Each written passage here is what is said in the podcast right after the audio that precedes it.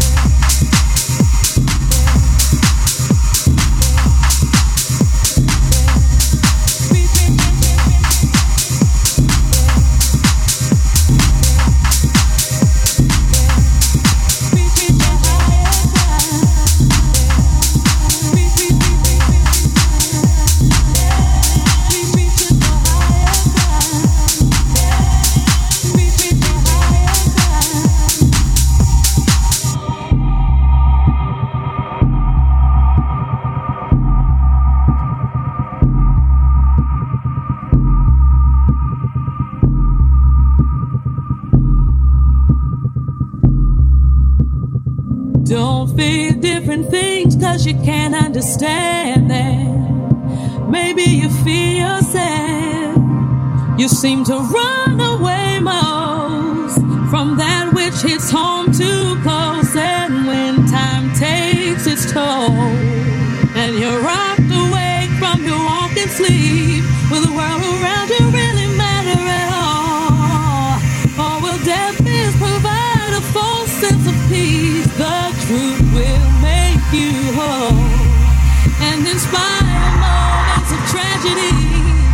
see,